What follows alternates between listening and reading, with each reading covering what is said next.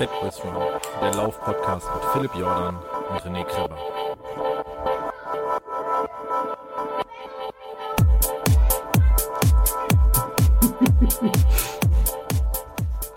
Ich muss, ja, ich muss, weil mir aufgefallen ist, dass, dass mehrere Leute ähm, ähm, die sich nicht echauffiert haben, aber mir äh, äh, äh zugetragen haben, hey, das, das, das neue Techno Fat Boys Run Intro. Und da habe ich schon gesagt, siehste, ich habe doch irgendwann gedacht, hä, war der Beat schon immer so stampfig?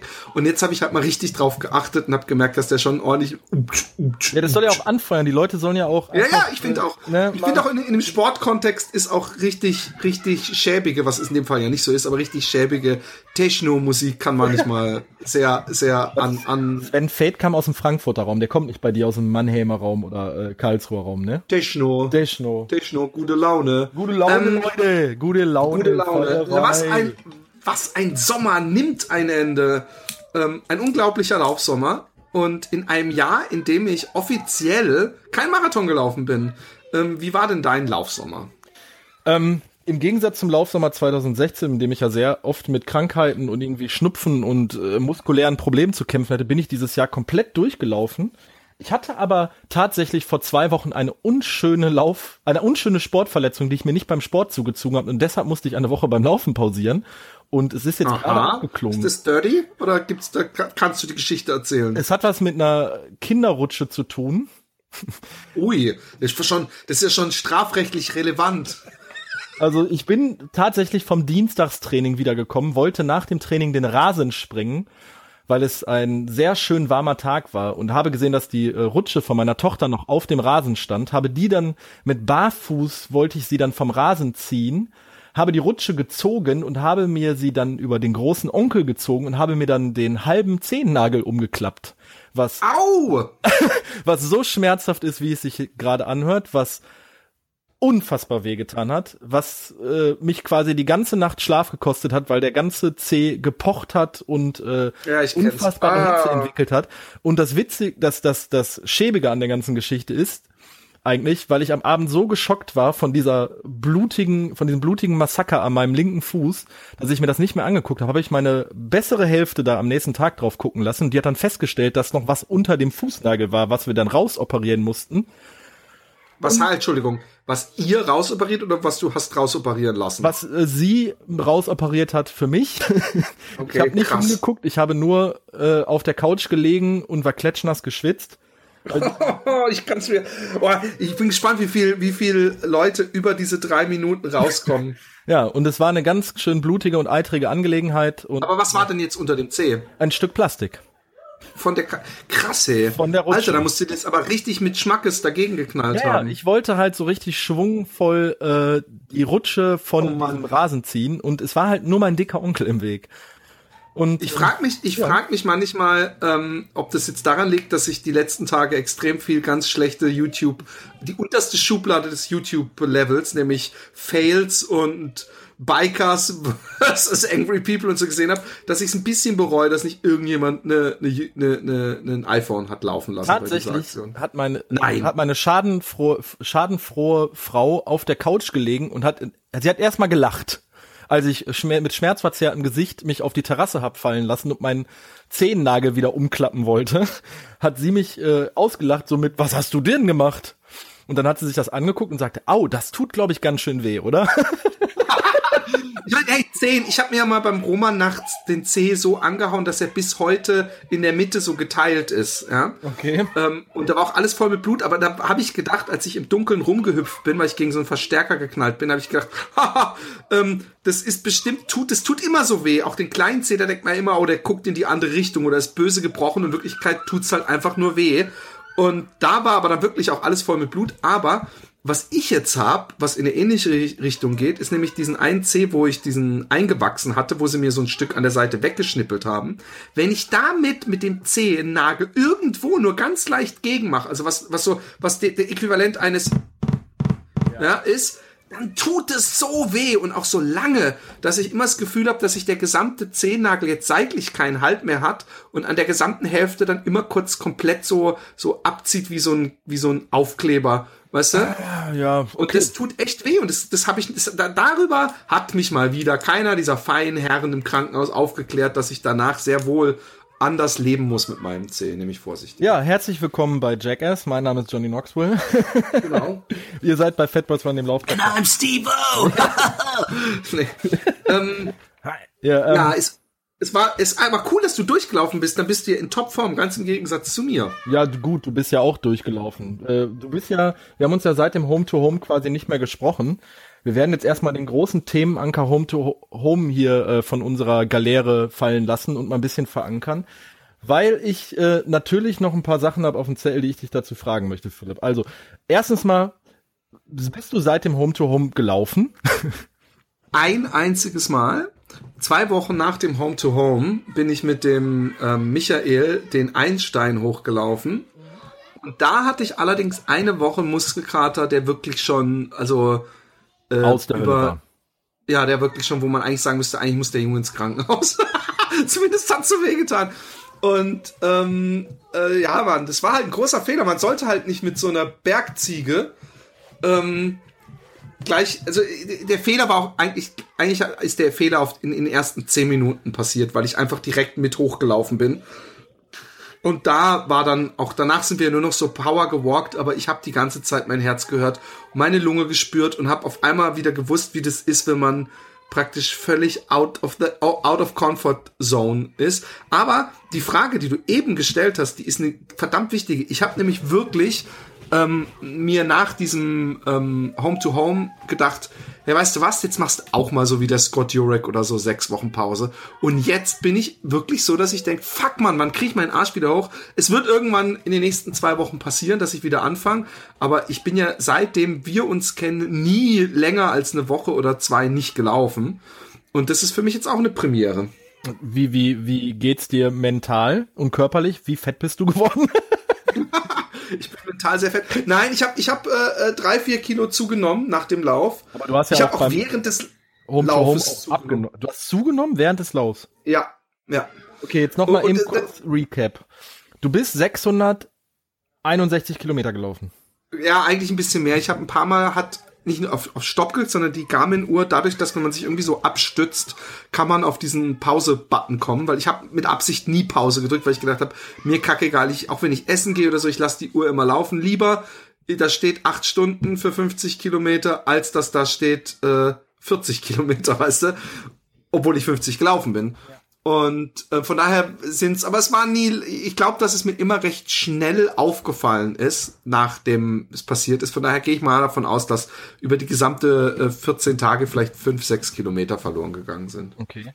Du, du bist ähm, losgelaufen am, boah, ich krieg das gar nicht mehr hin, siebten, siebten. Siebten, genau. siebten, siebten. Wir, wir haben jetzt nur für, für die, wir sind jetzt fast zwei Monate später. Ähm, hast du noch so, also kannst du, du hast uns natürlich, erster Linie hast du Soundfiles hast du geschickt, wo du live äh, äh, die, uns die Zuhörer und Zuhörer und mich an deinem an deinem äh, Lauf hast teilhaben lassen. Ähm, aber nichts, nichtsdestotrotz, äh, wir, wir haben gerade im Vorgespräch gesagt, wir wollen jetzt nicht so ein, so ein zwei, drei Stunden Recaps des ganzen Nein, Laufs überhaupt machen. Nicht. Ähm, wie, was sind denn so besondere Dinge, die da bei dir haften geblieben sind?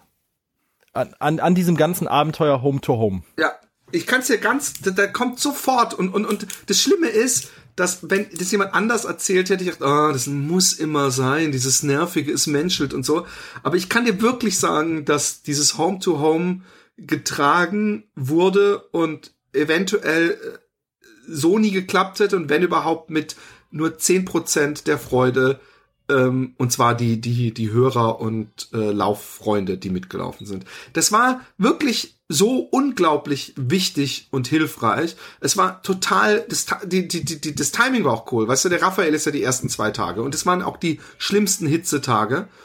Und danach hatte ich noch drei beschissene Tage. Übrigens, der Tag, wo ich bei dir war, der fing ja auch wieder super an. So, yay, cool bewölkt, yeah, die Laune ist super. Und was war dann, äh, äh kurz nachdem du umgedreht hast, kam dann wieder die Drecksonne raus.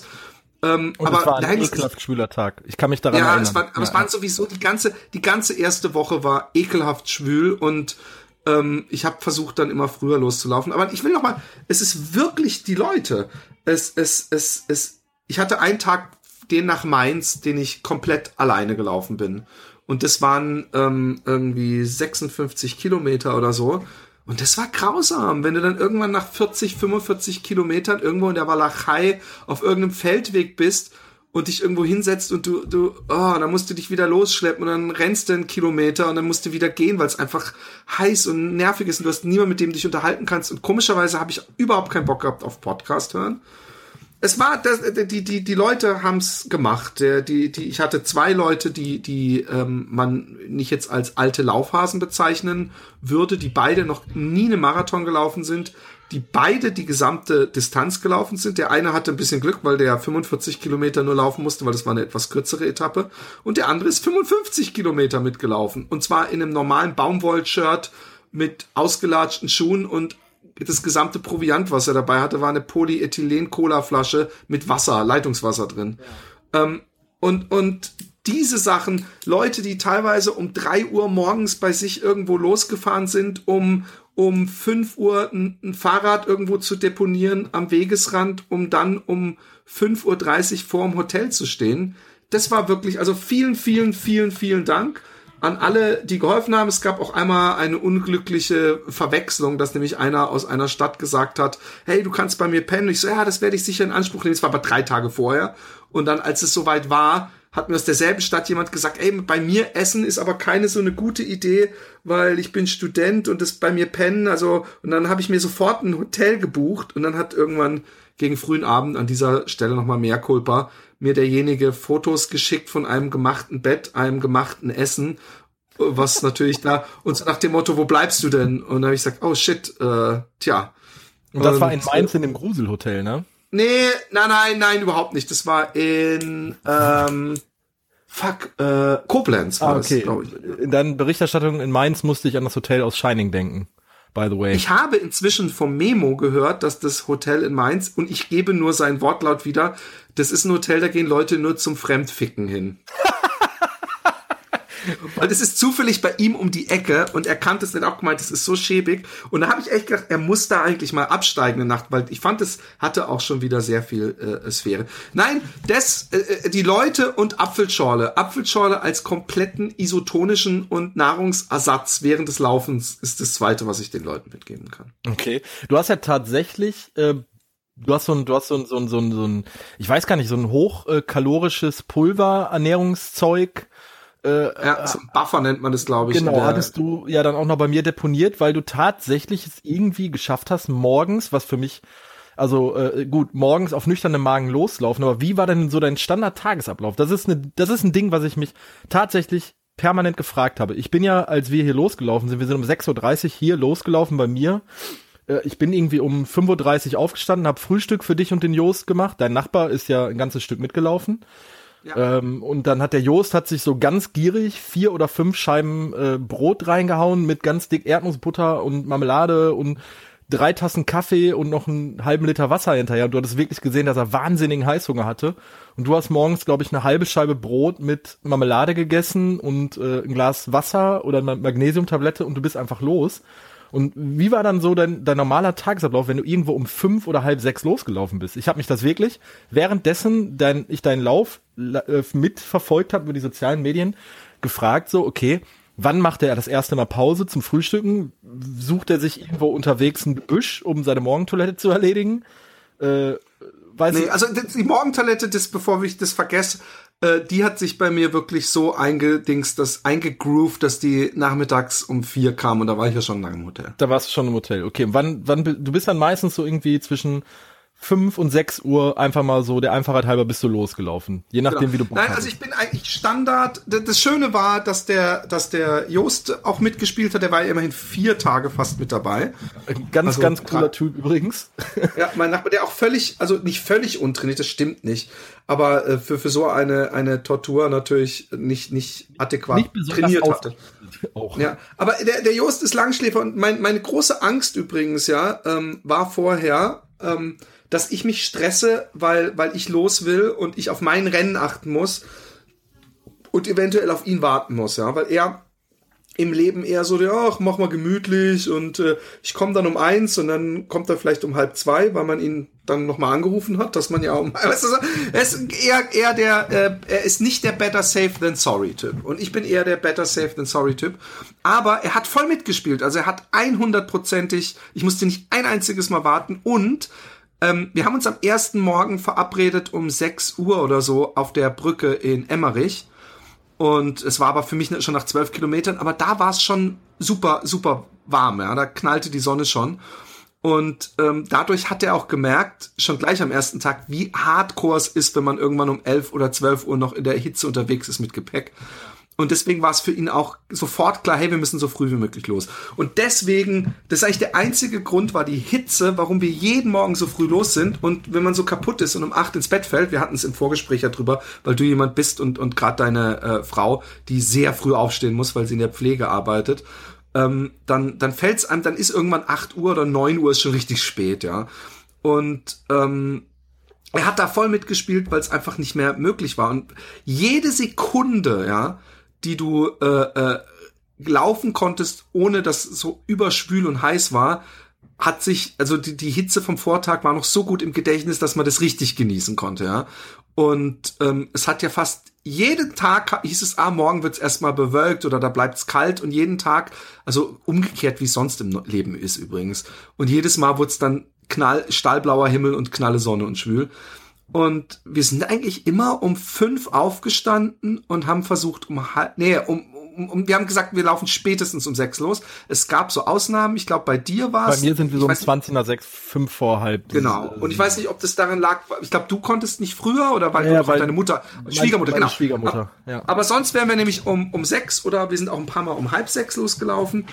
Und das geht dann aber, weil, und ich muss sagen, das Gefühl, also das, wenn ich noch was Drittes nennen müsste, Sonnenaufgänge so unglaublich schön, wenn man wirklich im Hochsommer um halb sechs oder sechs Uhr losläuft, dann, ja, man kennt, man kennt es ja, da ist kaum einer unterwegs, aber es ist jedes Mal so überm Rhein die Sonne aufgegangen und das war schon extrem geiles Gefühl, wenn man dann um, um was weiß ich, um neun Uhr schon 25, 30 Kilometer hinter sich hatte.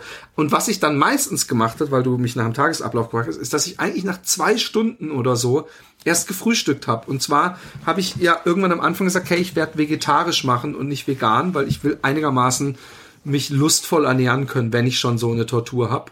Ähm, es ist natürlich trotzdem, möchte ich gleich voraus allen sagen, komplett easy möglich, das vegan zu machen. Ja, es war eine eine äh, Bequemlichkeitsentscheidung meinerseits, vor allem weil ich kein Team dabei hatte, was jetzt für mich Nahrung besorgen kann und äh, man halt nicht so oft vegane Restaurants oder tolle Speisen. Es ist ja auch einfach so, wenn du nach 45 Kilometer in einer, in einer prallen Mittagssonne irgendwo reingehst. Ich, ich glaube, also man hat dir und dem Jost hier, bei habe ich schon sehr angemerkt, ihr wart einfach vom Kopf komplett gar.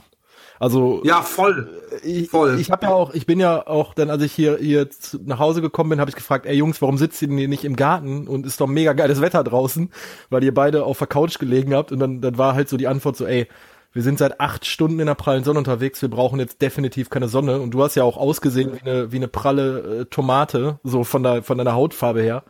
Und ähm, das, das hat man euch schon angemerkt, dass ihr halt so, also wirklich, ihr wart gar nur noch essen, trinken, äh, zwei Liter Apfelschorle drauf und ab ins Bett schlafen. Fertig. Genau.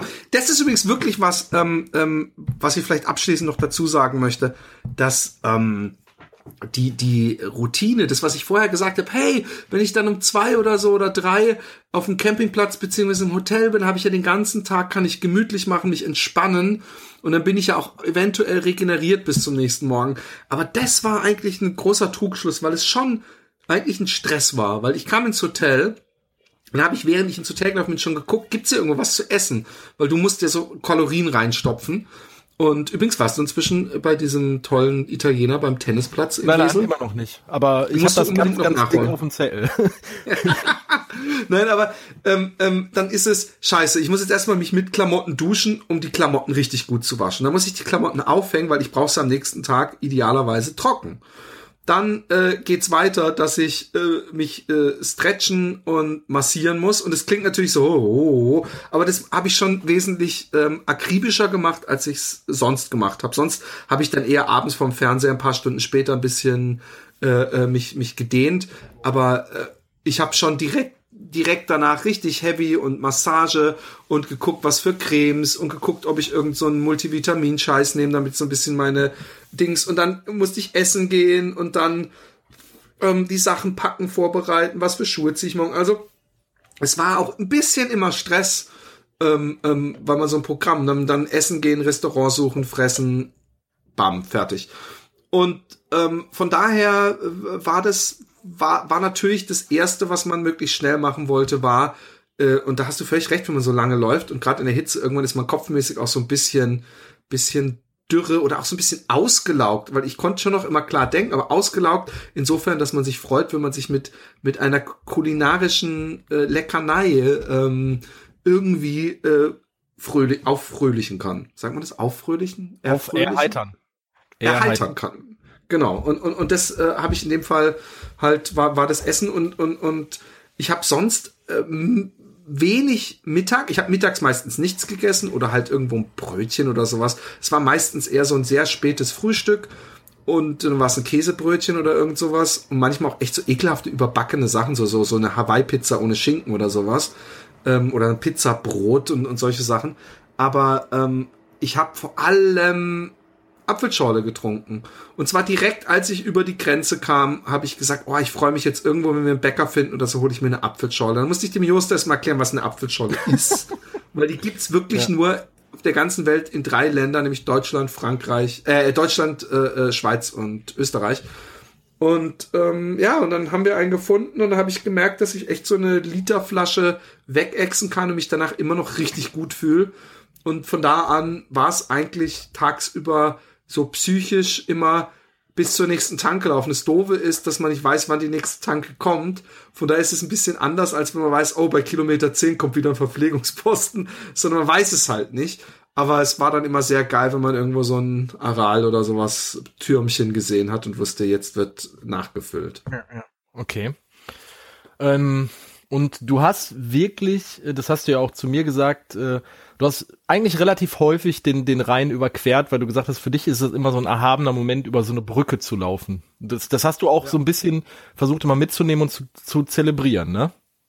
Ja, also nee, es war schon. Ich habe den Rhein, ich bin natürlich am Rhein entlang gelaufen ähm, und und von daher war es natürlich. So oft habe ich ihn gar nicht überquert. Ich glaube viermal oder dreimal oder so. Emmerich, ja, nee, allein schon. Da bist du mit der Fähre rüber. Ja, stimmt, stimmt. Und dann bin ich am nächsten Morgen wieder rüber. Drei. Und ich bin bei Düsseldorf wieder rüber und wieder zurück rüber. Also ich bin, ich, naja, ich habe ihn öfter. Ich bin auch in die Pfalz, habe ich ihn mal überquert und wieder zurück, wo ich ihn übrigens beinahe den nicht gefunden hätte. Also wo da eine Brücke war, aber wo ich dachte, da kann man mit dem Auto rüber, was, was mich kurz geschockt hatte. Aber ähm, ähm, ich, ich, ich habe schon so ein bisschen das so gesehen, dass der Rhein mein Freund ist. Ich, nicht so, dass ich jetzt nicht auch echtes satt war am Ende und, und das nächste Mal, wenn ich sowas mache, irgendwo lieber im Hügeligen oder im Bergigen oder an einem Meer entlang oder so, aber ähm, es war schon geil. Also ich kann, ich habe jetzt wirklich das Gefühl, dass ich den Rhein kenne. Ich habe die die Dialekte langsam faden gespürt, wie sie langsam vom vom äh, Ruhrpott-Slang Richtung dann irgendwann so leicht ins Hessische und dann ins Pfälzische. Hattest du noch? Ja, ja, genau, Kölsch, genau, das geht, das geht ja, das, genau, das geht vom Ruhrpott in, den, in das Kölsch über und dann geht's, geht's echt so ein Fade, der, der ganz seltsam ist, der dann irgendwann so Klick macht und dann bist du auf einmal so in so einem Hessischen und dann geht's ins Pfälzische und dann kommt's Badenserische, was, also man, man, es ist ein einziger Abstieg. und ähm, es war, es war toll. Und ich muss natürlich das Allerwichtigste, ihr könnt immer noch immer noch spenden unter home-to-home.run. Aber ich muss mich natürlich bedanken, weil ich habe 11.000 irgendwas äh, 200 Euro oder so ähm, äh, zusammentragen können. Und äh, Wie lange ich nehme, die Aktion noch? Naja, es ist, ich werde ja äh, in der aktiv laufen was, was darüber schreiben und äh, so lang will ich diese Spendenseite sowieso noch auflassen, in der Hoffnung, dass die aktiv laufen Leser vielleicht auch noch ein paar Cent dalassen, aber ansonsten wird die dann jetzt dann geschlossen irgendwann im Monat oder zwei wahrscheinlich. Okay, und stehst du denn da mit den Leuten vom, vom Krankenhaus schon in Kontakt? Also die, die wissen natürlich, dass das Ziel Ja, ja. Also die haben mich, die haben mich auch zwischendrin, hat mich auch komischerweise das holländische Radio noch zweimal angerufen und mich, mich interviewt, äh, um, um zu wissen, na, wie läuft's denn jetzt eigentlich? war das einfach nur eine Luftnummer oder ist der jetzt wirklich in Deutschland am Laufen? Und da war ich natürlich sehr happy zu sagen, hey, ich bin schon in Köln, ich bin weit äh, vor dem Schema und so. Aber ähm, die, die, äh, äh, shit, jetzt bin ich hängen geblieben. Wovon hatten wir es? Das äh, Krankenhaus. Äh, das, wo du für Spenden gesammelt hast. Wie Ach so, genau. Äh, äh, die haben mir letzte Woche oder vorletzte Woche geschrieben, ob ich nicht vorbeikommen will mit so einem, äh, großen, so einem großen Scheck. Scheck genau, den ich dann so fürs Foto. Ich habe mich noch nicht bei denen gemeldet, ich, ich, ich habe andere Sachen zu tun.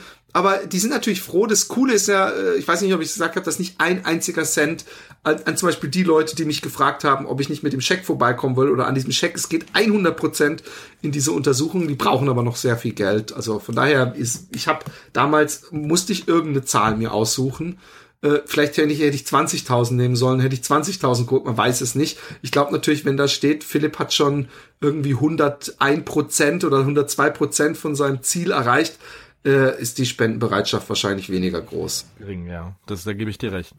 Okay, und wie war es dann für dich, dass du, dass du wusstest, okay, ich kann das Ding packen. Ich, ich bin in der körperlichen und äh, psychischen Lage, das Ding durchzulaufen. Du hast ja irgendwann quasi so dein Break-Even-Point gehabt, dass du gesagt hast, okay, jetzt habe ich nur noch die Hälfte, ich habe den Peak erreicht, jetzt muss ich quasi nur noch runterlaufen. Hast du irgendwann in diesem Lauf zwischendrin Zweifel gehabt oder so, so diese typischen Krisen, die im Endeffekt jeder auch beim Marathonlauf oder beim Ultra hat? Also du musst ja auch irgendwann mal Selbstzweifel oder so gehabt haben. Das hört sich ja jetzt so an, so, ah, war total locker.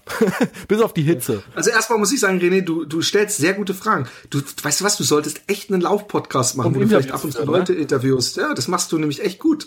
Das wollte ich nicht, aber wirklich, es ist die beste Frage überhaupt. Weil ähm, ich habe einmal eine kleine Tageskrise gehabt. Da habe ich auch mir mich hingesetzt, habe die Kamera genommen und habe Richtung Facebook geheult in der Hoffnung, dass mir Leute sagen, hey, du schaffst es und so. Aber da war ich nicht wirklich so, dass ich, ich war nie, muss ich gestehen, nie so, dass ich dachte, ey, ich habe keinen Bock mehr, sondern nur, dass ich dachte, oh Mann, warum habe ich mir schon wieder ein Hotel gebucht, was fucking 60 Kilometer weit weg ist und warum muss ich jetzt noch 20 Kilometer? Und ich wusste natürlich, dass ich die schaff, aber ich fand ich fand's nicht geil, dass ich's noch machen muss, weißt du.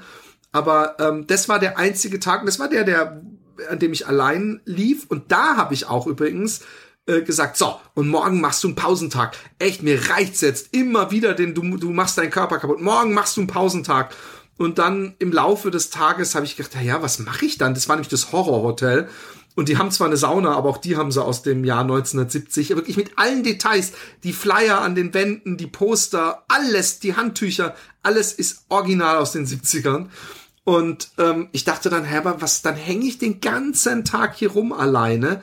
Das, das, dann mache ich doch zumindest ein paar Kilometer. Und dann fing das Spiel an, was übrigens ich auch jetzt mal öffentlich machen kann, dass ich nämlich dachte, okay, dann läufst du morgen einfach nur mal 20 oder 30 Kilometer. Und das habe ich mir nämlich öfter gedacht.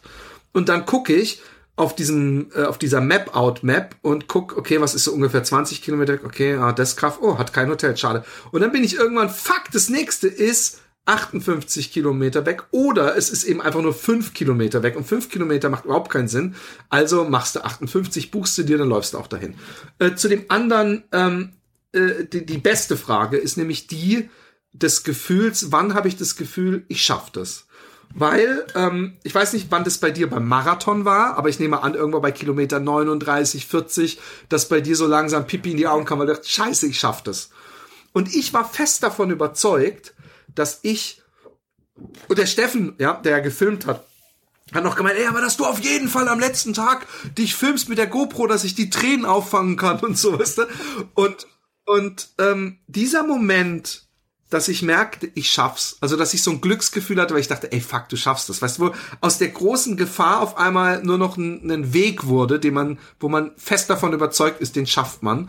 Also, wenn ich heute Abend fünf Kilometer joggen will, dann muss ich nicht vorher denken, oh fuck, schaffe ich das, sondern die fünf Kilometer, die schaffe ich sowieso, ja.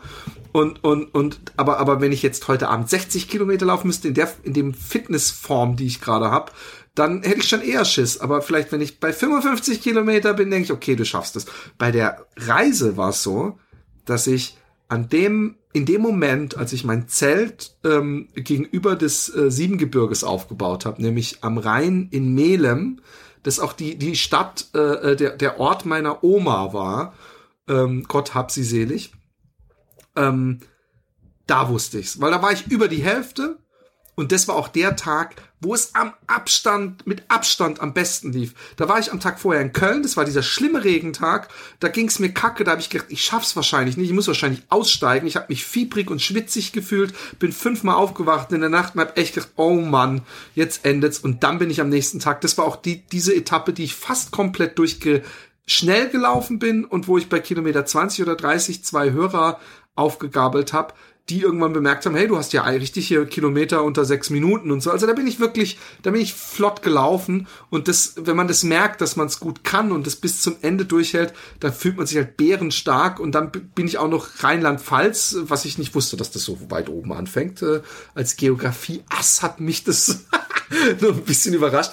Und, und dann da auf dem Campingplatz und mit diesem Blick auf den Drachenfels, den ich als Kind immer, wenn ich meine Oma besucht habe, das war unglaublich. Und da habe ich gemerkt, ey, fuck, du schaffst das. Da habe ich überhaupt gar keine Angst mehr gehabt, vor allem ich habe gedacht, selbst wenn du jetzt abblust, hast du inzwischen dir so einen Vorsprung rausgelaufen, dass du praktisch am Tag nur noch 20 Kilometer laufen hast. Du kannst praktisch rückwärts äh, Liegestützsprung machen oder so. Naja, wir wollen vorsichtig, was ich sag, aber ähm, ja, das war der Moment und, und, und da war auch wirklich so, dass ich gemerkt habe, dass ich, dass ich dachte, ich könnte jetzt direkt losholen. Ich habe ein bisschen nasse Augen bekommen abends und dann habe ich gedacht, naja, spaß dir auf für den letzten Tag. Und beim letzten Tag war nur noch eigentlich so ein bisschen ein Glücksgefühl, aber nicht nah am Wasser gebaut. War das nicht auch ein Stück weit so ernüchternd, weil heute magst du jetzt ja doof anhören, du bist in Karlsruhe auf diesem nee, voll, Platz voll. gelaufen und es war ja dann nicht so, dass da jetzt der Bürgermeister stand oder ein großer Nein, überhaupt nicht. Äh, ich habe ja auch, weißt du, es war ja einfach nur, du bist da. Genau. Ähm, ähm, ich hatte ja, ich fand es ein bisschen doof, weil ich, äh, äh, äh, es haben ein, zwei, ja, wann kommst du denn jetzt an? Und irgendwo habe ich dann mal geschrieben, ja, ich werde morgen am Ludwigsplatz ankommen. Habe aber gleich gedacht, oh fuck, ich weiß einfach, dass alle Leute, die ich gut kenne, die noch in Karlsruhe leben, dass die alle arbeiten zu der Zeit. Und es gab noch eine Person, also es gab insgesamt waren da, glaube ich, drei Personen. und die waren in, in Cafés saßen die irgendwo, also die haben sich das so von sicherer Distanz und sind dann erst aufgestanden. Und es war ein Fernsehteam da, die aber zu spät waren. Sprich, ich musste dann nochmal. Oh, Fake, Fake News. News. Ja, genau, Fake. Ich habe auch zu denen gesagt, Fake News. Ähm, musste ich nochmal einlaufen. Aber es war, nein, es war, es war nicht ernüchternd, aber es war äh, doch es ist so, du hast auch Abi gemacht, oder? Oder du hast irgendeinen Abschluss gemacht, ich ja? Ich habe einen Abschluss gemacht, ja. genau, Entschuldigung. Und dass man immer denkt, boah, hey, wenn ich diesen Abschluss habe, seine ganze Schulzeit, ja, denkt man darüber, oh, bin ich froh, wenn ich mit der Schule fertig bin. Und eigentlich sind die Tage, wo man es dann geholt hat und die Tage, da wartet man irgendwann auf diesen großen Freudenmoment, der dann eigentlich nie kommt. Und, und deswegen, ähm, ja, es ist, es ist einfach, ähm, ähm, ernüchternd. Ich weiß aber, ich bin nämlich anders auf Karlsruhe zugelaufen. Ich weiß, dass ich eine ewige Gerade. Karlsruhe ist ja eine Fächerstadt, die sich mal einer, als er eingepennt ist, mitten im Wald ausgedacht hat. Also der Karl, der ist dann nämlich eingeschlafen, hat gesagt, hier will ich mal begraben werden und es muss dann in der Mitte einer Stadt sein und in einer Pyramide und so. Und dann hat er die ganze Stadt gebaut. Und deswegen äh, ist das alles sehr geometrisch. Und es gibt wohl, äh, was ich nicht wusste, einen Radweg, der von Hochstetten oder irgendwas, der echt äh, zehn Kilometer schnurgerade, also wirklich schnurgerade, direkt aufs Schloss zuläuft. Und als ich dann irgendwann durch diesen Wald und du läufst und du läufst und du läufst, ich habe mich mit Michael unterhalten, der extra äh, aus dem Allgäu äh, sechs Stunden mit dem Auto angereist ist für diesen Moment. Und ich habe ähm, irgendwann habe ich durch das Grün dieser dieser hohlen Gasse, wie Wilhelm Tell äh, äh, sagte, habe ich am Ende so gelb durchschimmern sehen und habe ich gedacht, fuck, da ist das Schloss. Und das Schloss ist natürlich auch Kindheit für mich gewesen. Und dann bin ich auch wirklich, dann bin ich schon, äh, äh, dann lief alles von allein. Also bin ich auch echt geschwebt. Äh, weil ich weiß es deswegen zum Beispiel, weil ich dann mit meinem Bandpacker so quer über diese Wiese gelaufen bin, obwohl da auch so Wege gibt, die sich so ein bisschen für die Omas landschaftlich schlängeln. Da habe ich gedacht, ey, fuck it, ich laufe jetzt hier quer drüber, ich will an Ludwigsplatz. Und ähm, das war schon schön, aber du hast völlig recht. Dann war so, okay, und dann so, ja, dann, dann gehe ich jetzt dann mal, weißt du, nach dem Interview, und dann gehe ich jetzt zum Calling und dann war auch irgendwie schon alles wieder runter. Und dann war auch, dann habe ich an dem Abend, habe ich dann nur ein, zwei Mal gesagt, krass, ich habe es echt gemacht. Und am nächsten Tag, aber es kam nie dieses, dieser Moment, wo ich dachte, wow, unglaublich, du bist von äh, äh, Holland nach Deutschland gelaufen. Und das ist ja vielleicht auch okay so. Ähm, wahrscheinlich war dieser Moment dann am, am, am Drachenfels. Ja. Weißt du? Aber es ist, äh, ist jetzt auch eine Plattitüde, aber im Endeffekt ist ja der Weg das Ziel. Also Genau, aber ich habe dann, pass auf, sau gut, dass du das sagst. Ich habe überlegt, ob ich irgendwann mal was Längeres schreibe über diese Geschichte. Und ich finde eigentlich das Zitat, man soll sich ja nicht selber zitieren, aber ich habe, ich hab, ähm, Alexi hat gemeint, du läufst auch viel zu schnell. Du musst es genießen, wenn du schon nach zwei Wochen da bist, ist doch auch alles schon vorbei. Habe ich gemeint, hey, aber so funktionieren Läufer nicht, ja. Ist auch nicht so, wenn ich meinen 40 Kilometer Long Run mache oder einen 30 Kilometer Long Run, dass ich nicht während des Laufs trotzdem auf diese 30 zuarbeite. Es ist nicht so, dass wenn mir da einer irgendwo auf dem Weg einen Laufband in den Weg schmeißen würde, dass ich sagen würde, hey geil, endlich kann ich hier mehr von der Natur genießen. Ich wäre sonst viel zu schnell nach Hause. Deswegen ist für mich, der Weg ist das Ziel, aber am schönsten betrachtet sich der Weg vom Ziel aus. Weißt du, was ich meine? Verstehe ich hundertprozentig. Das, ich, und, und, ich glaub, das ist für mich ich, so. Ich glaube, das kann auch, das kann auch jeder Läufer irgendwo nachvollziehen. Genau. Also, und, und, und, ja. und, es gab so viele, Entschuldigung, es gab so viele schöne Momente. Und natürlich, wenn man zwei Wochen unterwegs ist, ist nicht so, dass man dann so einen Tunnelblick hat und nach zwei Wochen denkt, oh fuck, ja, ich bin ja gelaufen. Äh, nein, es war wunderschön, die Sonnenaufgänge und alles. Aber man will, es ist trotzdem immer ein Kampf und es sind Runterspulen. Und natürlich denkt man, wenn man 15 Kilometer auf dem Tacho hat, fuck, ich muss noch 40 Kilometer, weißt du? Und, und nicht, oh herrlich, ich habe noch den ganzen Tag vor mir. Äh, und, und trotzdem genießt man das Laufen. Ja. Hast du denn noch mal vor, so eine Geschichte zu machen? Ja, wahrscheinlich. Wie ich, Auf wie, jeden ich, Fall. wie ich dich kenne, ja. Auf jeden Fall. Und, und die Frage ist, ob's jetzt, ob, ob, ob das weiterhin nach dem Motto höher, schneller, weiter muss. Oder ob ich zum Beispiel einfach den Westweg mache mit Rucksack oder so. Solche Sachen, das ist so ein Wanderweg äh, im Schwarzwald. Aber ich, ich, ich bin sogar so, dass ich, dass ich sowas, so einem Transalpin Run oder, oder so ein Wüstending sogar eher vorziehen würde, weil es so dein maßgeschneidertes Adventure ist und, und, und man Freiheiten, aber auch dadurch Unsicherheiten hat, die ich eigentlich ganz angenehm fand. Und ähm, ähm, auch gerade mit diesen Hörern, also ich würde es auch wieder so machen, dass ich das Ganze äh, äh, insoweit öffentlich mache, dass ich es noch in der Hand habe, aber dass ich, dass ich regelmäßig auch Leute habe, die mitlaufen, weil das war einfach geil. Das war einfach wunderschön, wirklich. Ja. Auch wenn ich mir in Wesel ein bisschen vorkam, als wäre ich irgendwie Michael Jackson, der eine Runde laufen geht, mit drei Bodyguards um sich rum, so einer zehn Meter vor mir, einer zwei Meter neben mir und einer hinter mir und ich mit dem Wegelchen und die Leute aus dem Auto denken, was ist das für ein Typ da? Was macht der da? Wir, haben, dir einfach Warum? wir haben dir versucht, deinen Lauf so angenehm wie möglich zu gestalten, indem wir an Ampeln einfach Autos angehalten haben, also ich, und äh, dich durchgewunken Du hättest dir mal so ans Ohr greifen müssen ja, ja, und dich so umdrehen müssen und mit so einem bösen Blick zu den Autofahrern. Aber es war tatsächlich, Aber es tatsächlich schon sehr äh, absurd, so die Blicke der Leute zu sehen. Ich, ich, ich, ich, ich habe ich hätte das ja auch, habe ja auch gesagt, hätte ich das arbeitsmäßig irgendwie hingekriegt. Ich wäre ja auch gerne, wirklich liebend gerne noch ein Stück weitergegangen, weil ab da, an dem Punkt, wo ich euch verlassen habe, ab da begann halt dieser geile Rheinweg. Also, wo ich auch. Ja, das ist wunderschön übrigens. Ich weiß nicht, wie, du bist ja wahrscheinlich schon öfter. Und derjenige, der da, ich habe jetzt gerade den Namen vergessen. Georg oder Gregor, Entschuldigung. Äh, eins von beidem. Der, der Gregor, lief ja noch Gregor, mit uns weiter. Gregor. Ich glaube, du bist nach sechs Kilometern oder so wieder umgedreht. Ich weiß es nicht mehr. Sechs, sieben, sowas. so um den Dreh bin ich umgedreht. Genau. Ja. Und wir haben um zehn, nach zehn Kilometern eine Tankstelle gefunden, wo ich dann natürlich sofort mit meiner Apfelschorle ja. reinbuttern musste. Und da hat er gesagt, okay, ich gehe jetzt ähm, hier in die Richtung und ich gehe dann beim Rheintor oder so, gehe ich wieder zurück. Ja, irgend sowas.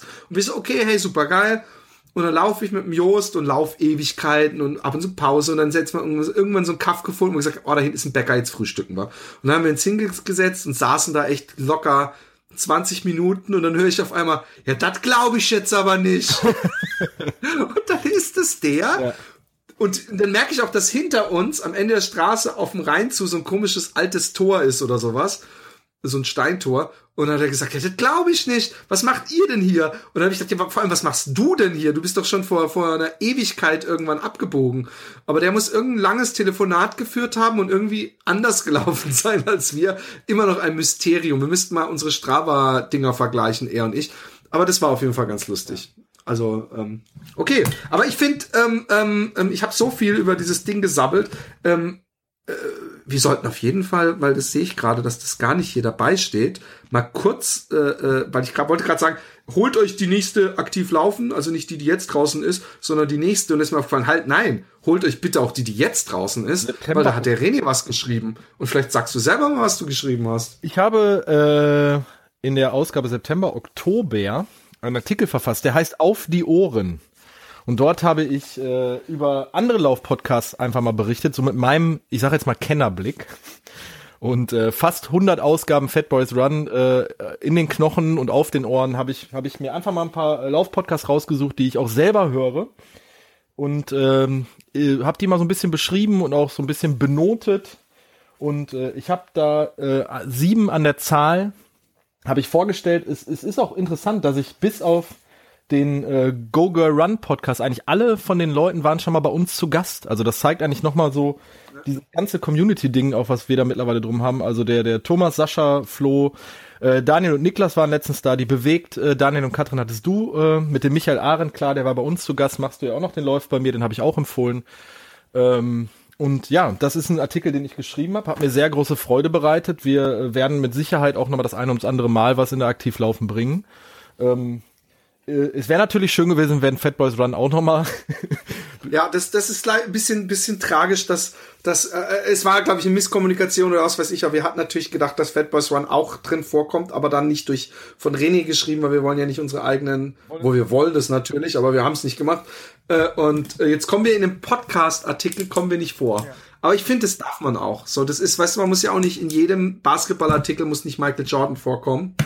Und ich, äh, ich, ich spiele gerade, äh, äh, ich kokettiere, äh, wie man sagt. Es kam aber, glaube ich, nicht rüber. Ich mache natürlich Spaß, aber wir, wir finden uns trotzdem wichtig genug. Aber ich fand's geil. Haben denn eigentlich alle drauf reagiert? Also haben dich alle äh, äh, angeschrieben, ja. gesagt, hey, wie geil oder ja. mitgekriegt und überhaupt? Cool. Der, definitiv. Also der Sascha hat das über seine Seite rausgehauen. Der Flo hat mir aus dem Urlaub geschrieben äh, mit Daniel und Niklas von Laufen liebe Erdnussbutter, äh, weil ich die ja, weil ich ja letztens auch zu Gast hatte, haben wir noch so eine kleine WhatsApp-Gruppe. Da haben die sich auch nochmal bedankt, die beiden. Äh, übrigens ähm, war das auch eins der letzten Interviews, die, also äh, ein Interview, was mir wahnsinnig Spaß gemacht hat mit den beiden und der, gerade der Daniel, der, der reist ja einfach nur noch. Ja, der böse unterwegs. Also ich glaube, der ist acht Stunden beim Finama gelaufen ist, oder sowas. Äh, ich glaube ne? unter acht Stunden und der ist jetzt am Wochenende oder vor zwei Wochen einen 30 Kilometer Lauf in zwei Stunden 15 gelaufen.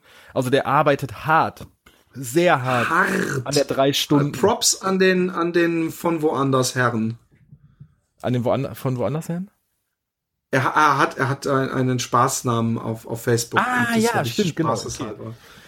Ähm, ähm, äh, und, und ja, und auch die Bewegleute. Äh, die einzigen, die sich nicht bei mir gemeldet haben, sind Michael Ahren und Philipp Jordan. nee, doch, ich habe mich doch gemeldet. Ich habe nämlich gedacht, wo ist unser Podcast? Aber das war übrigens keine Beschwerde an dich, sondern eher äh, äh, an den an den Ralf, äh, weil du ja sagtest, der wird wahrscheinlich was schreiben. Aber es war mehr so schade, dass wir nicht drin sind. Aber ich, ich fand super. Ich habe mich gefreut und der der Michael hat sich natürlich auch voll gefreut. Der hat es natürlich einfach an mich weitergetragen. Ist wahrscheinlich davon ausgegangen, dass ich das an dich weitertrage. Aber der ist auch der ist auch beschäftigt mit irgendwelchen Ginger Runner Beefs, falls er das hört. Der macht sich, der macht, Sachen, der macht. Da halte ich mich komplett raus. Da bin ich überhaupt ich nicht. Auch. Ich, ich, ich, nein, ich, ich halt, halt mich da voll raus. Hat er Beef mit dem Ginger Runner? Oder? Nein, er hat, der, der, pass auf, die, die, die, die Freundin vom Ginger Runner, Kurz. Kurzfassung, Freundin vom Ginger Runner wollte einen 160 Kilometer Lauf laufen, äh, ähm, ist nach 30 Kilometern ausgestiegen. Michael Arendt, der ihr sie auf Strava verfolgt, hat gemeint, du bist die letzten Monate nur dreimal die Woche jeweils fünf bis zehn Kilometer gelaufen. Das reicht einfach nicht. Und dann haben sie ihn geblockt, beide. Okay. Das ist die Geschichte. Und sie haben jetzt in der letzten Sendung sich darüber ein bisschen echauffiert, dass Leute äh, sie anhand ihres Strava-Profils äh, äh, kritisiert hätten und dass das ja nur ein Teil, ein Ausschnitt wäre.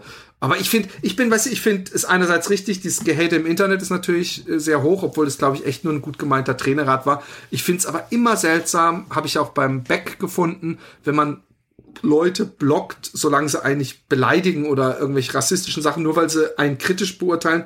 Die Leute sofort blocken, finde ich einfach weird. Aber das, das, ich, ich verstehe andererseits auch, wenn man gerade den DNF hatte, ist man vielleicht körperlich sehr am Ende und seelisch und dann hat man, denkt man, oh, jetzt kommst du, ja. Klugscheißer, noch her und willst es mir erzählen. Aber ähm, ich, ich verstehe beide Seiten, aber ich bin, bin, ich finde es ehrlich gesagt äh, äh, ein bisschen übertrieben mit den Blocken dann gleich. Man kann ja sagen, oh Mann. Es war jetzt auch am Wochenende der UTMB ähm, und ja, da ist Mann, da, alter fucking Schwede. Da ist ja auch ganz komisch irgendwie was inszeniert worden, meiner Meinung nach, mit dem Jim Weens, Weensley. Wensley. Jim Wormsley? Wormsley. Was inszeniert worden? Was ist da inszeniert? Kilian, dass sie so irgendwie habe ich das nur so am Rande mitbekommen. Ich habe mich da auch nicht reingesteigert, dass sie so sehr krass verglichen wurden und so. Äh, es, Ach, du meinst diese Diskussion ja, auf Facebook? Genau, es wurde so eine, es wurde, so. es wurde so eine künstliche Konkurrenz irgendwie geschaffen zwischen zwei Ausnahmeathleten äh, und da auch irgendwie so ein Beef reingedichtet, das also nee, Beef haben die sowieso nicht. Der, der, das Problem vieler Menschen ist, dass sie mit der mit dem Selbstbewusstsein und dem, was du damals übrigens völlig treffend beim Arne Gabi so ein bisschen cool oder zumindest dir aufgefallen ist, dass er nämlich mit Ansage was gemacht hat. Und der Jim Worms, der hat halt beim Western States letztes Jahr diese Ansage gemacht, ich werde wahrscheinlich eine neue Bestzeit laufen und ich will das und ich kann das. Und das hat sehr viele Leute gestört. Aber das ist doch so diese und amerikanische Mentalität. Also ich finde das okay. Voll. Genau. Also und, und, und ich meine, wer, wer mal äh, äh, Streetball gespielt hat, der weiß, dass das, das Trash Talk hat meinen gesamten Charakter versaut, weil ich es nämlich nonstop im Leben mache und immer nicht die Leute nicht kapieren, dass wenn ich sage, okay, ich bin doch sowieso der Beste, dass ich mich natürlich in nichts den Besten finde.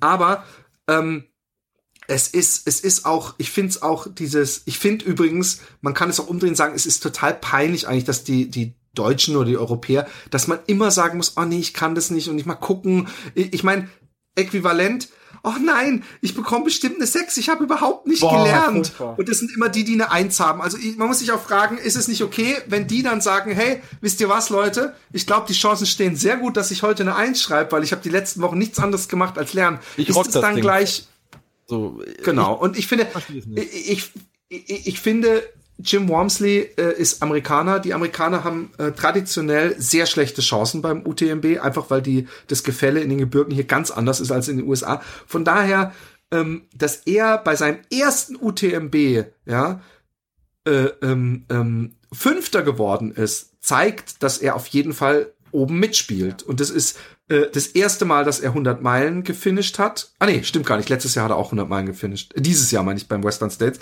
Aber das ist auf jeden Fall äh, ähm, natürlich ist Kilian unerreichbar, aber ich finde es seltsam, dass die Leute mal so tun, so ihr dürft, äh, äh, der spielt in einer ganz anderen Liga oder so. Ich finde der Wormsley, äh, der, der, also, der ist noch jung, der hat noch viel vor sich und ich mag ihn. Ich finde auch, ich finde auch, dann, dann habe ich irgendwie was gelesen. Also das sind jetzt nur Sachen, die ich im Internet zitiere, wo ich mir denke, Leute, ihr habt, ihr habt so einen Arsch offen, um das mal einfach zu sagen, dass die einfach auch Kilian irgendwie so eine Attitüde unterstellen von, der verkauft sich. Ich glaube, der macht alles andere als sich verkaufen, weil er einfach das macht, wo er Bock drauf hat. Und das sieht man an dieser an dieser Mount Everest Nummer, die er selbst organisiert da durchzieht und irgendwelche Rekorde. Ja, also der, der, na klar, inszeniert er sich. Der Kilian, Kilian wird, wird sehr gut von Salomon ja. vermarktet. Natürlich, Kilian, der, der Michael hat es irgendwie letztes Mal besser auch formuliert, als ich es jetzt wahrscheinlich kann.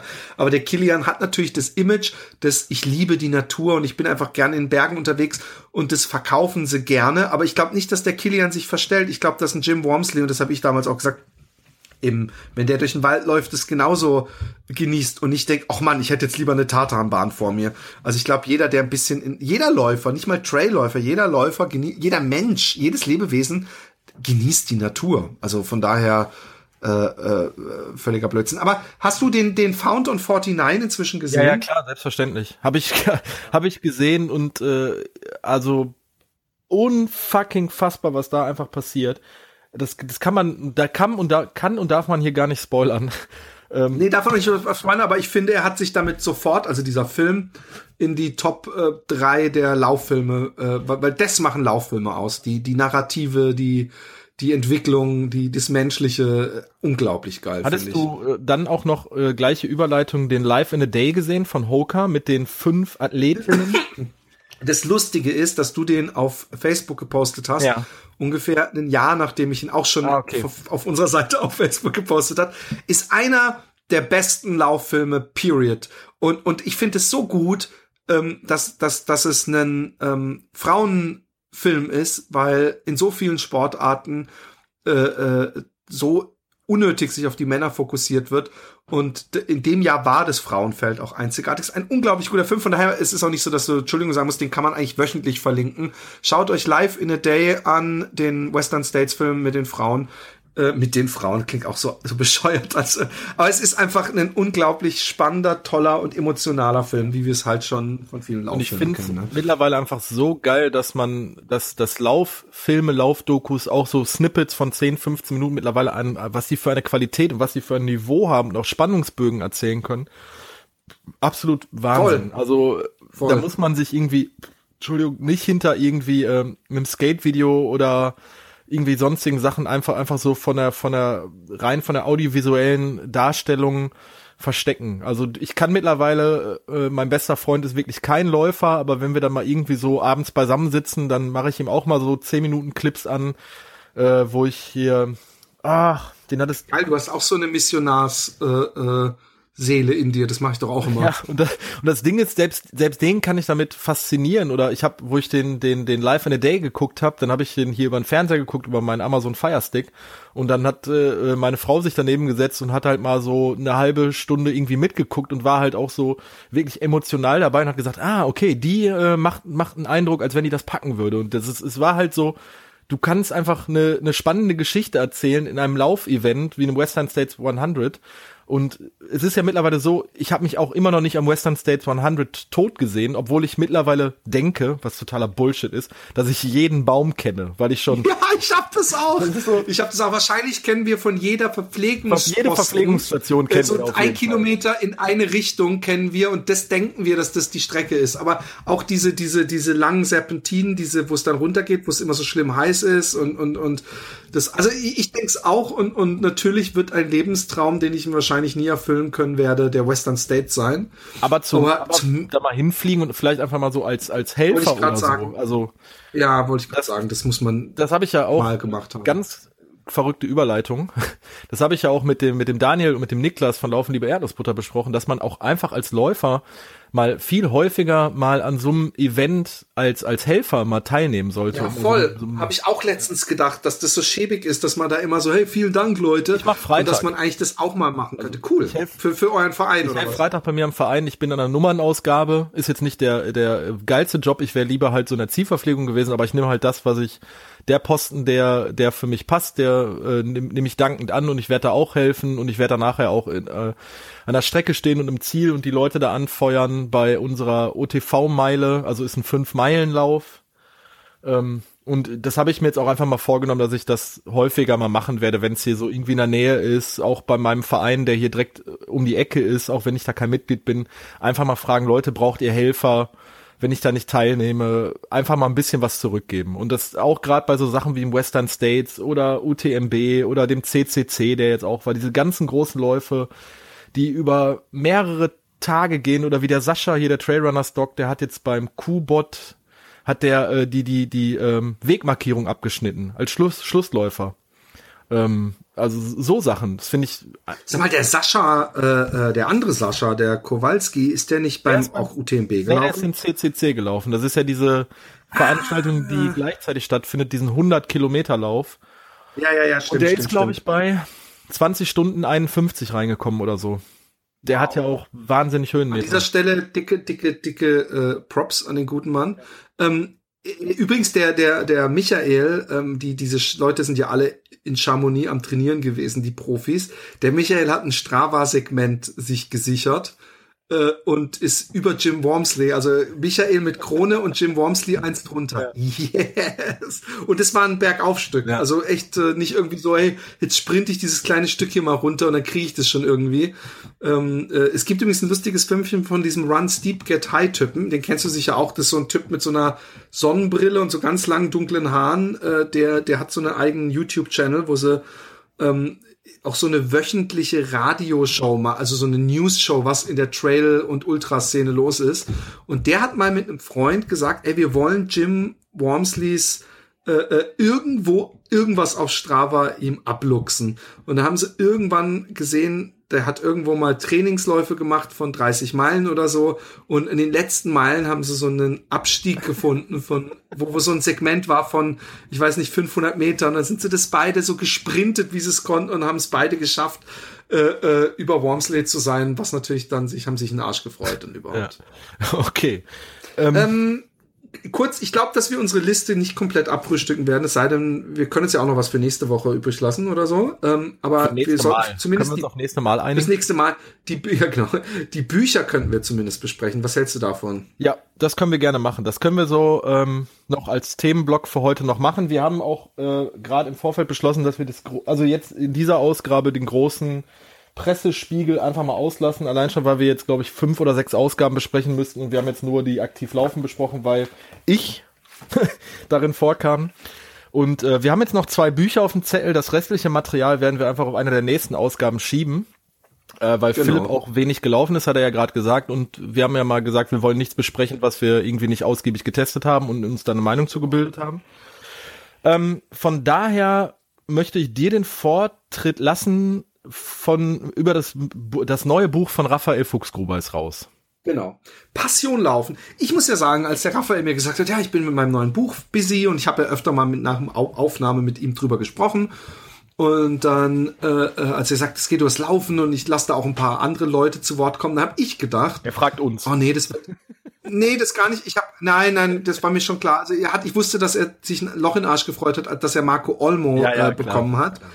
Und der für so gerade diese Wüstenläufer so praktisch der der Megagott ist. Das ist ja auch sein Freund, äh, ne? Sagt er immer wieder. Ja, genau. Also mit denen kennt er auf jeden Fall. Und und ähm, ich habe gedacht, es wird mehr so ein Trainingsbuch mit so ein paar Interviews. Ne? Ich dachte, so weißt du, Passion Laufen übers Laufen und wie man sich und, und, und, und was es für Aspekte gibt. Und ich dachte, naja gut, brauche ich nicht habe ich jetzt schon genügend gelesen, aber gut, ich werde es lesen, weil es Raphael ist, so in die Richtung.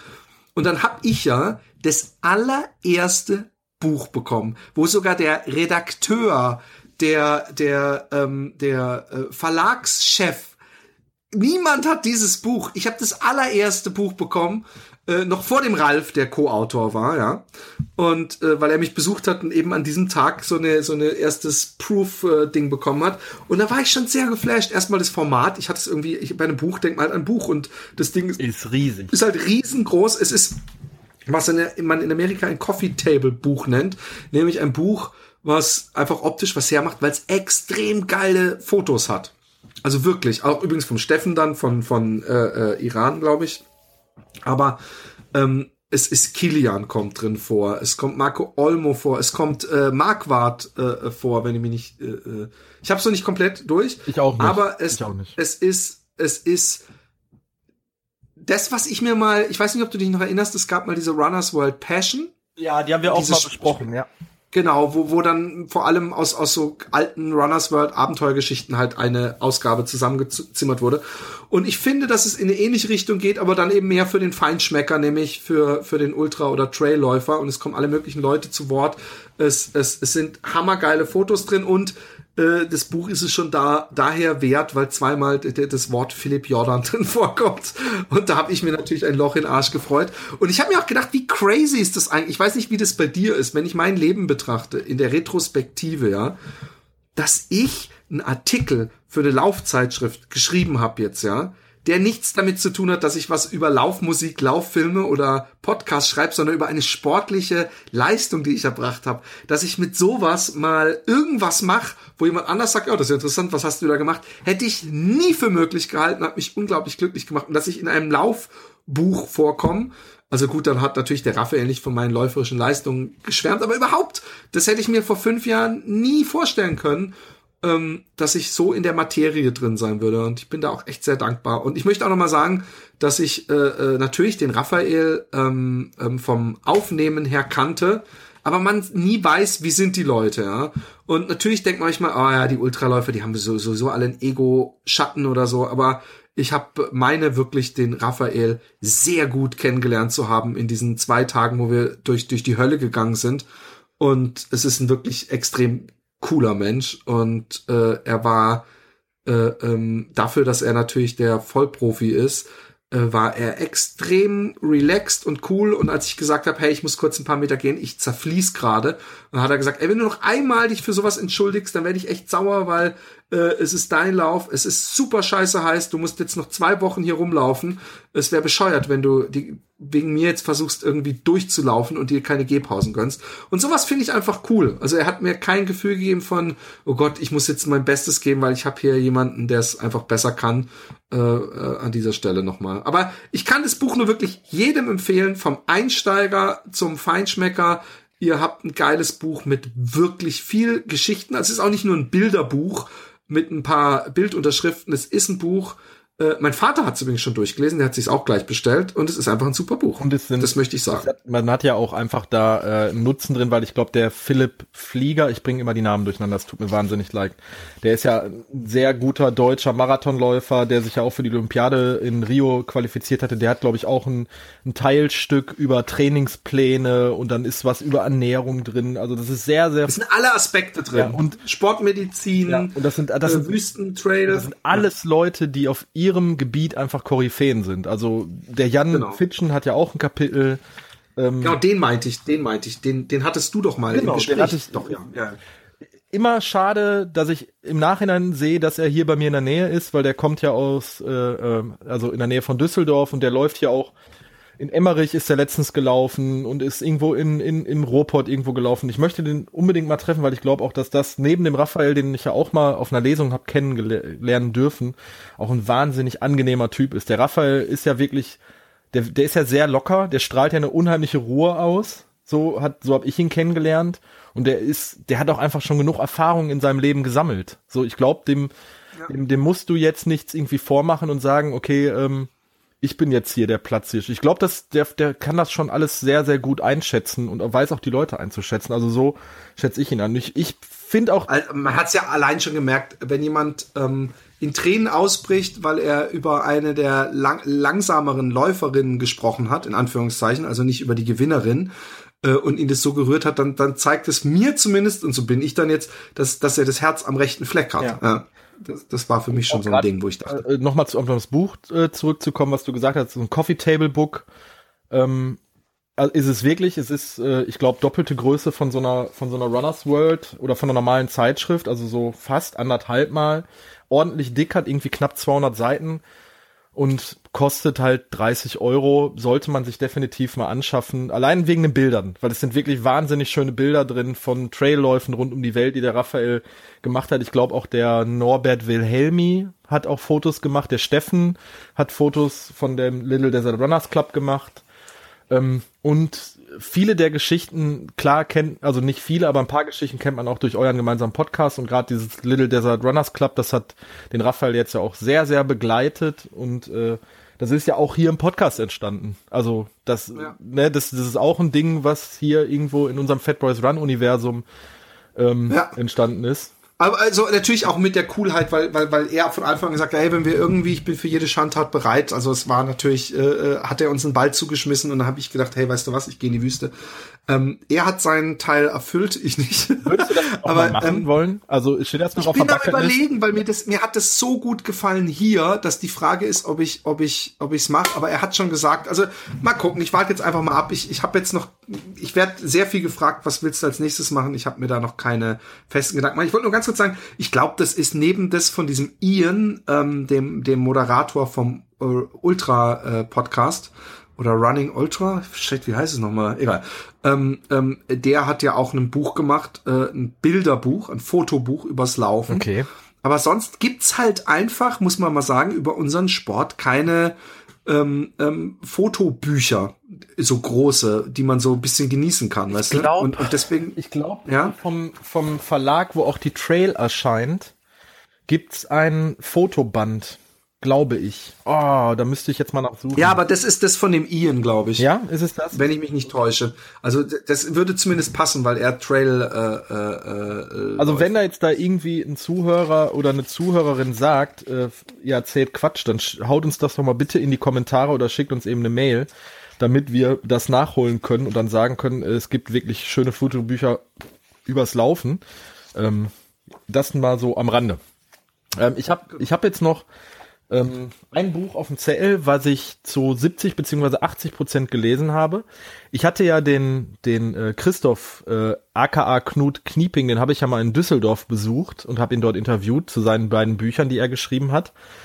Und ähm, ich bin da ein bisschen mit dem Verlag in Kontakt getreten, weil die sich natürlich auch gefreut haben, dass wir da was zusammen gemacht haben. Und dann habe ich doch gesagt, schickt mir doch mal bitte ähm, noch ein paar Bücher bei euch so aus dem Portfolio, die ich da mal durchlesen kann. Und ich habe zwei Bücher geschickt bekommen. Ähm, das eine, was ich jetzt kurz besprechen möchte, ist Mission Marathon, wie ich kein Superläufer wurde. Und das andere ist ein äh, Thriller. Also der ein, ein, ein Lauf Boston Run, der Marathon-Thriller, den habe ich noch nicht gelesen. Oh, den, den habe ich seit zwei Jahren bei mir im Regal stehen. Den habe ich irgendwann mal bestellt, als ich viele Laufbücher bestellt habe, gedacht, da gibt's glaube ich sogar inzwischen einen zweiten Teil, kann das sein? Äh, Ne, ich habe auf jeden ja, Fall diesen, ja, doch, diesen, New diesen York Run ist der zweite, ist der zweite, der, der den, Marathon. den Thriller geholt äh, äh, und, und den muss ich aber irgendwann noch mal Ja. lesen. Also de, da, diesen Thriller habe ich noch nicht gelesen, denn ich habe mir, ähm, ich habe ja momentan, äh, seit Anfang des Jahres acker ich mich ja durch der dunkle Turm durch und immer wenn ich ein Buch von der dunkle Turm gelesen habe, lese ich ein Laufbuch als Ausgleich, um einfach wieder mein, meinen Kopf runterzufahren. Äh, ich habe gestern das zweite Buch von Joey Kelly angefangen, äh, das, wo er einmal quer durch Amerika läuft, mit, mit so, einem- Ah, okay. mit so einem, ähm, wie sagt man, Stroller auf Englisch, das ist ein Baby-Jogger, äh, Jogger. genau. Und äh, deshalb habe ich zwischendrin halt mal Mission Marathon gelesen, weil ich gedacht habe, das ist so genau das Richtige, so ein bisschen äh, humoresk angehaucht und ähm, da sind auch so ein paar Karikaturen drin. Aber unterm Strich für jemanden wie mich, der schon viele Laufbücher gelesen hat, ist das Buch nicht sonderlich empfehlenswert. Ähm, das hat den einfachen Grund, das fängt halt bei Null an. Also das, der, der Lothar, der das Buch geschrieben hat, der ist irgendwie mit 40 oder mit Mitte 40 beschließt er halt äh, zu laufen und dann wie halt so äh, jeder das einfach machen würde, vollkommen uninformiert, äh, Baumwollhose, T-Shirt, äh, irgendwelche Sportschuhe, fängt an zu laufen und will sich dann hocharbeiten bis zum Marathon. Das Ganze, muss ich sagen, war, kann man super leicht weglesen. Also es ist wirklich so, das kann man, das ganze Buch hat irgendwie 250 Seiten. Ich glaube, das kann man an einem Wochenende in einem durchackern, ohne dass man da irgendwie großartig sich in, äh, intensiv mit beschäftigen muss oder aber mir hat's dann oder in diesem Aspekt nicht gefallen, weil ich schon zu viele Bücher dieser Art gelesen habe und ich habe es dann irgendwann beiseite gelesen, habe gesagt, okay, ich weiß dieses Buch einzuordnen. Ähm, ich habe an ein, zwei Stellen doch mal durchaus gelacht, habe mich auch ein bisschen wiedergefunden, wo ich gesagt habe, so, okay, ich blicke jetzt auf meine Anfänge zurück. Aber wenn du jetzt jemanden bist, der schon 20 Laufbücher gelesen hat oder der schon seit 10 Jahren läuft, dann ist dieses Buch nichts für dich. Also da muss ich wirklich fairerweise sagen, ähm, Okay, also eigentlich eine Empfehlung, nur nicht für unser eins. Genau, für uns, für unser eins ist es definitiv keine Empfehlung. Also auch wenn ich dir das Buch jetzt schicken würdest, du würdest wahrscheinlich sagen, äh, René, nach drei Kapiteln habe ich alles, also kenne ich alles, weiß ich, äh, habe ich mal gelacht, ist, ist okay. Ähm, aber so für einen Laufanfänger ja, also wenn du jetzt jemanden irgendwie kennst, der will mit dem Laufen anfangen und äh, hat sich das so vorgenommen, dann kann man dem durchaus so ein Buch schenken, weil da halt auch wirklich so ein, zwei witzige Anekdötchen drin sind. Und so der Klassiker, äh, freitags abends zu viel getrunken, samstags morgens will ich laufen gehen, der Klassiker äh, mit Arbeitskollegen laufen und dann so diese unterschiedlichen Typen von von Leuten, wo du dann den den Läufer hast, der Hightech Material hat und der super trainierte und du bist dann halt der Trottel, der daneben steht. Da waren schon ein paar witzige Sachen drin, aber ich habe es nicht zu Ende gelesen. Muss ich muss ich ganz fair gestehen, weil ich gesagt habe, okay, kenne ich alles, habe ich alles schon mal irgendwo gelesen, ne? Ja. So ehrlich möchte ich dann sein. Okay. Übrigens, wie weit bist du bei Dunkler Turm? Äh, ich habe vor zwei Tagen den sech sechsten Band ausgelesen. Ich habe jetzt noch den letzten. Okay. Ähm, wow. Ja, der, der, der Simon hat mich immer, der, also Rocket Beans Simon hat mich immer bearbeitet. Ey, du musst der, Der dunkle ja auch lesen, du musst der dunkle Turm. Ich weiß, er macht einen Podcast dazu. Ja, ein King und ich habe dann irgendwann, habe ich das erste gelesen und habe ich beim zweiten, habe ich gesagt, ey, sorry Simon, so, ist, ich, ich glaub dir es ja, aber es, ich, mir ist das zu wenig, das wurde mir als Fantasy-Buch verkauft und dann läuft die ganze Zeit ein Cowboy rum und was weiß ich was. Ich, ich habe es leider verloren und, und, und denk mir manchmal, wenn ich jetzt höre, wie viele Seiten das sind und was für eine lange Geschichte ist, ob ich vielleicht doch anfangen muss, weil es so episch Also- ist, dass man dann irgendwann eben doch drin ist. Ähm, kurzer Exkurs zum dunklen Turm. Ähm, ich lese das, glaube ich, seit Februar oder März. Es hat ja jedes Buch hat so um die 1000 Seiten. Das heißt, ich bin jetzt bei Band 6 irgendwo bei 6000 Seiten angelangt. Äh, es ist, man hätte das wahrscheinlich runterkürzen können auf 4000 Seiten, diese sechs Bücher, äh, weil wirklich so detailliert alles beschrieben wird, jeder einzelne Wimpernschlag. Man muss fairerweise sagen, das, was, was Stephen King da in 30 Jahren geschaffen hat, also diese ganze Welt und so dieses äh, jeden Aspekt bedacht, das finde ich wahnsinnig äh, interessant. Aber ich würde es jetzt auch nicht hundertprozentig empfehlen. Ich bin jetzt halt so an dem Punkt angelangt, wo ich gesagt habe, ich habe jetzt schon 6000 Seiten gelesen. Die letzten das gibt's keinen Weg mehr zurück. 1000 Seiten lese ich jetzt auch noch, weil ich einfach wissen will, wie dieses fucking Buch Ja, ausgeht. Ähm, Guckst du dir den Film dann habe ich an? noch nicht gesehen, weil der unfassbar schlecht sein soll. Ja, habe ich auch Ja, gedacht. und Also habe ich, hab ich mir schon gedacht, als ich den Trailer gesehen habe, habe ich gedacht, naja, ich, ich denke mir auch bei so einem komplexen, ich finde so sch- ja, aber weil Idris Es ist Elba und äh, Matthew McGonaghy pff, beides geile Schauspieler. Ja, aber, aber ähm, äh, es ist halt der Klassiker. Ähm, wenn du ein Buch liest, stellt sich jeder, da steht und er läuft die Straße runter. Da gibt's ungefähr zwei Milliarden Möglichkeiten, wie man sich dieses, diesen Moment vorstellen kann. Und es geht so mit den Personen weiter, den Bösewichtern, den Ländern, den was weiß ich was. Sprich, es geht gar nicht, dass du ins Kino gehst und denkst, geil, genauso habe ich mir vorgestellt. Also dann wäre wirklich äh, Ähm, es sollte die ja, X-Files-Melodie ich hab's sein. Aber ähm, ähm, ähm, nee, ich, ich, ich mal gucken, ob ich mir das noch gebe. Es ist, äh, man wird ja auch nicht jünger, ne? Aber ich da noch meine, die letzten paar Jahre, die mir jetzt noch bleiben, und mich die da rein Hör dir investiere. einfach den Podcast vom Simon an oder irgendwie ein Hörbuch oder so. Aber ich glaube, selbst mit dem Hörbuch von der Dunkle Turm bist du ja noch schlimmer. wie viel Stunden beschäftigt? Tausend? Keine Ahnung. Also, boah. Aber du hast, noch mal kurz zur, zur Info, du hast seit Februar hast du überhaupt mit dem Thema Dunkler Turm angefangen. Nicht den letzten Teil, sondern Nee, nee, mit, hast, mit dem ersten Buch irgendwo im Februar oder März diesen Jahres habe ich, habe ich gesagt, jetzt fängst du es an. Und ich habe halt immer äh, ein dunkler Turmbuch und dann ein oder zwei normale, also in Anführungsstrichen normale Bücher, das heißt äh, Fachbücher, Biografien, äh, normale Romane Ja, dazwischen ja, ja. gelesen. Und dann, wenn ich halt Lust hatte wieder auf ein Der dunkle Turmbuch, habe ich ein Der dunkle Turmbuch gelesen. Also ich habe in der Zeit äh, sechs Bücher, dazwischen bestimmt zehn andere gelesen. Zehn, zehn bis zwölf. Um einfach so diesen, dieses, man muss auch den Kopf klären danach. Ne? Und Ja, irgendwie ja, was anderes denken. Also mich so komplett einfach in diese Materie da reinfuchsen und nichts anderes machen und von morgens bis abends der dunkle Turm lesen. Ich glaube, ich würde wahnsinnig werden. ja, wahrscheinlich. So bist, jetzt weißt du, warum der Simon so ist, wie er ist. Okay. Kinders, ähm, ich würde sagen, ihr könnt uns aber wieder schreiben. Wir haben schon seit Milliarden Jahren keine Mails mehr bekommen an René at fatboysrun.de oder an Philipp p-h-i-l-i-p-p.jordan at gmail.com, also gmail.com. Ich habe übrigens letztens, irgendwo hat Florentin Will gesagt, da hatten sie es über Namen in irgendeinem Podcast, ich glaube in dem, in dem Podcast-UFO oder wie, das- doch, ja, Podcast-UFO. Und dann so, ja, richtig arschlochmäßig sind die Eltern, die ihren Kindern so Namen geben, die man, wo die immer sagen müssen, wie er geschrieben wird. Da habe ich noch gedacht, ja, ist allerdings arschlochmäßig. Und dann habe ich gesagt, ja, so Philipp und solche Sachen. Und dann habe ich gedacht, nee, und dann habe ich gedacht, hey, fuck, das stimmt ja. Ich hab ja so einen Namen. Ich muss den ja immer buchstabieren. Sofort meine Eltern angerufen. Nein, aber ähm, ähm, gut. Äh, p-h-i-l-i-p-p-p, äh, äh, nicht mit 3p, Punkt, Jordan at gmail.com. Diese E-Mail-Adressen könnt ihr auch verwenden. Wenn ihr uns, Auch verwenden. wenn ihr uns für die, für die weltbeste Lauf-Call-In-Show äh, kontaktieren wollt, nämlich Runyan. Ich habe ja äh, zwei Snippet-Episoden quasi jetzt vor kurzem veröffentlicht, damit ihr einfach hören könnt, dass das gar nicht wehtut.